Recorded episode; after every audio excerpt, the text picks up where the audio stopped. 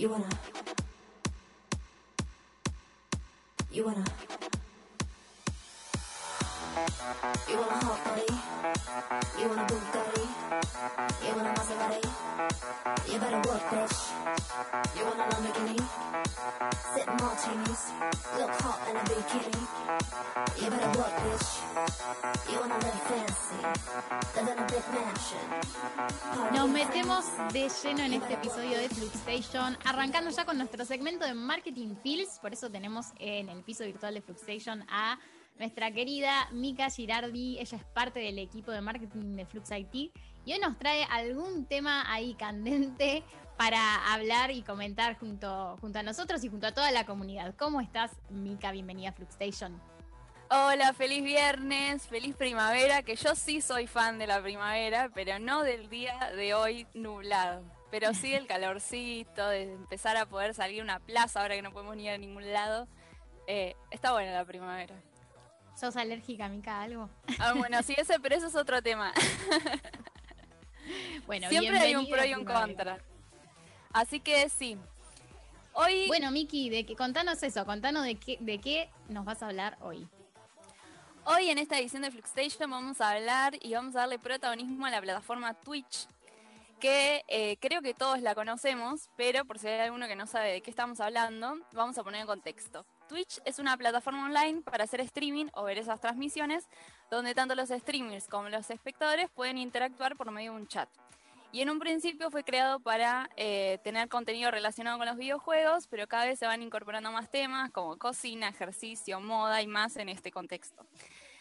Ahora bien, Twitch fue fundada en 2011 y finalmente adquirida por Amazon en 2014 y tiene más horas de vistas que Netflix, HBO Go, Hulu y ESPN en conjunto, o sea que es la plataforma de transmisión en Internet en vivo más grande que hay. Sí, de hecho hay estadísticas que muestran que la media de usuarios activos por día es de 15 millones de usuarios y para tener como un contrapunto, el primer capítulo de la última temporada de Game of Thrones, que es la serie estrella de HBO, tuvo 17 millones de espectadores y Twitch tiene 15 millones de usuarios activos por día, o sea, es un montón. Y además, principalmente el tráfico viene de Estados Unidos y además eh, los usuarios pasan aproximadamente 100 minutos al día, o sea, casi dos horas por día eh, en la plataforma. Y sumado el dato de que el 20% de los usuarios tienen entre 3 y 17 años y el 50% entre 18 y 34, o sea, es un público relativamente joven, se convierte en una mina de oro para quién, para las marcas que ven el potencial de un nuevo mercado publicitario donde no miles, sino millones de espectadores que son un poco reacios a los medios tradicionales, están poniendo su atención en un mismo medio. Y para entender un poco cómo eh, pueden eh, actuar las marcas en este, en este nuevo medio en la industria publicitaria, vamos a ver algunos ejemplos. Para empezar, la forma más tradicional fuera del banner, eh, dentro de la plataforma para que las marcas sponsorecen en los torneos de videojuegos y en los más comúnmente conocidos como los eSports, en donde pueden ser auspiciantes y o también sponsoriar a los equipos que participan. Por ejemplo, la Liga de Videojuegos Profesional es una organización de eSports en español en todo el mundo, donde en Argentina realizan y transmiten torneos de League of Legends, Counter-Strike Go, donde Flow es el main sponsor que también transmite los torneos. Y además marcas como Pedido Ya, Galicia Move, Energizer, BGH y Proof Seguros participan como auspiciantes. Pero también hay algunas marcas que buscan ir un poquito más allá en este tipo de torneos, como es por ejemplo el caso de Wendy's, que es la marca que eh, es conocida de comida rápida, que eh, lo que hizo Wendy's fue Fortnite había anunciado un nuevo modo de juego llamado Food Night, en donde se iban a enfrentar el team hamburguesas y el team pizza. Entonces, obviamente, Wendy vio la puerta abierta para entrar al juego. Y una particularidad que tiene Wendy es que no eh, usa carne congelada para hacer sus hamburguesas. Entonces, para reforzar esta comunicación, lo que hizo fue creó un avatar digital con la imagen de la chica Wendy, o sea, esa que es pelirroja con dos trencitas. Y eh, sí, eh, creó un avatar de Wendy y en vez de ir a destruir, o sea, de ir contra eh, los otros jugadores, fue a destruir todos los congeladores que aparecían en el espacio de juego. Y así empezó a llamar la atención de los demás jugadores que empezaron a sumarse a ese objetivo y a mencionar la marca no solo durante el juego, que cada uno imaginemos que está streameando para sus miles o millones de, de viewers, sino también que empezaron a elevarse las menciones en las distintas redes sociales en un más de un 100%, con lo cual eso es algo que orgánicamente es muy difícil o incluso pagando publicidad es muy difícil para una marca. Em, otra de las formas en que Twitch funciona como un aliado de las marcas y más en este contexto son los eventos digitales.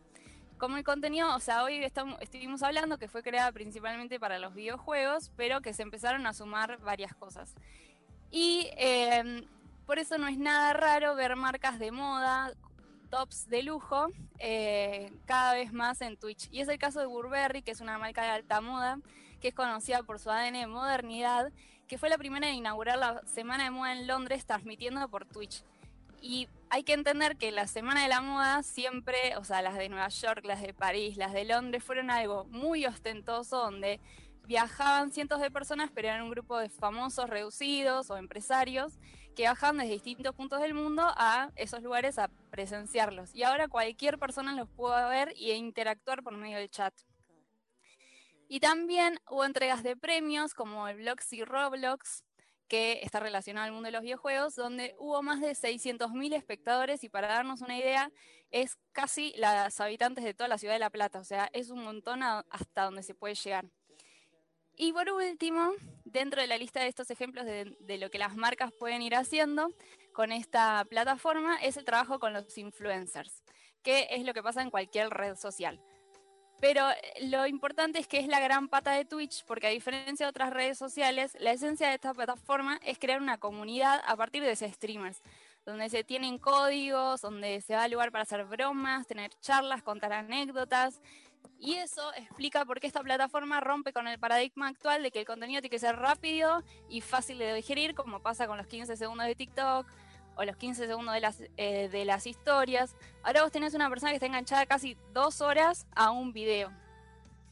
Entonces, obviamente que trabajar con estos influencers llega mucho más efectivamente al público target. Así, por ejemplo, Nike envía cajas con mercadería a... Em, los streamers para que las abran y todo eso a medida que va a estar eh, mostrando el video.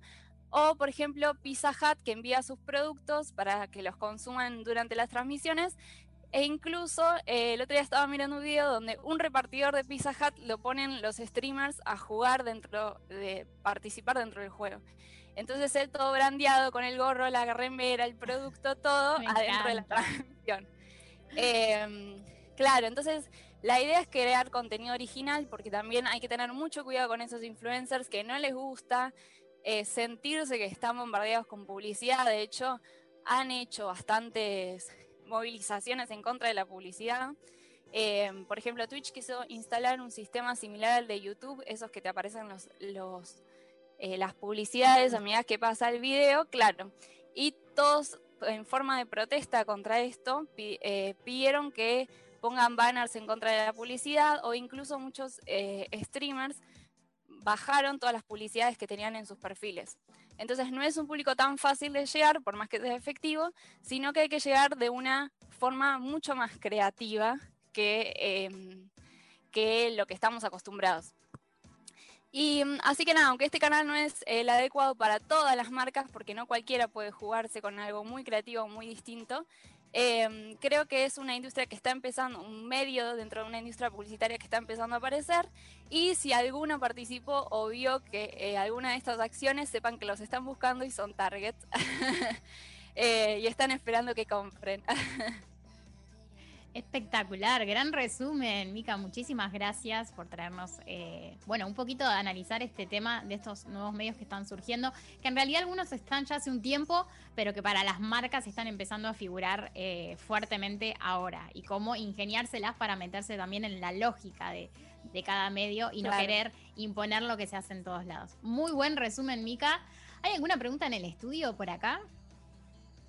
¿Cómo ven a Flux en Twitch? Vamos a hacer, obviamente, obviamente es un medio a sondear. Tenemos una gran comunidad de Fluxers, muchos son gamers, pero tampoco sabemos si son los gamers que consumen Twitch. Pero si sondeamos internamente y después pautamos en Twitch, ¿no estaría increíble? ¿Quién Se sería podría. nuestro Se ponían a trabajar, se ponían a trabajar acá en vivo en la radio. No, bueno, nada, lo dejo para pensar acá, chicas. Para pensar, para pensar. Haciendo Hay que innovar, hay que innovar.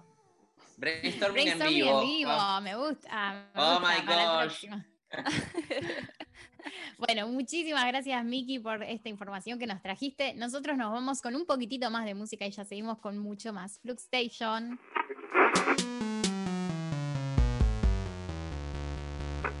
Flux Station.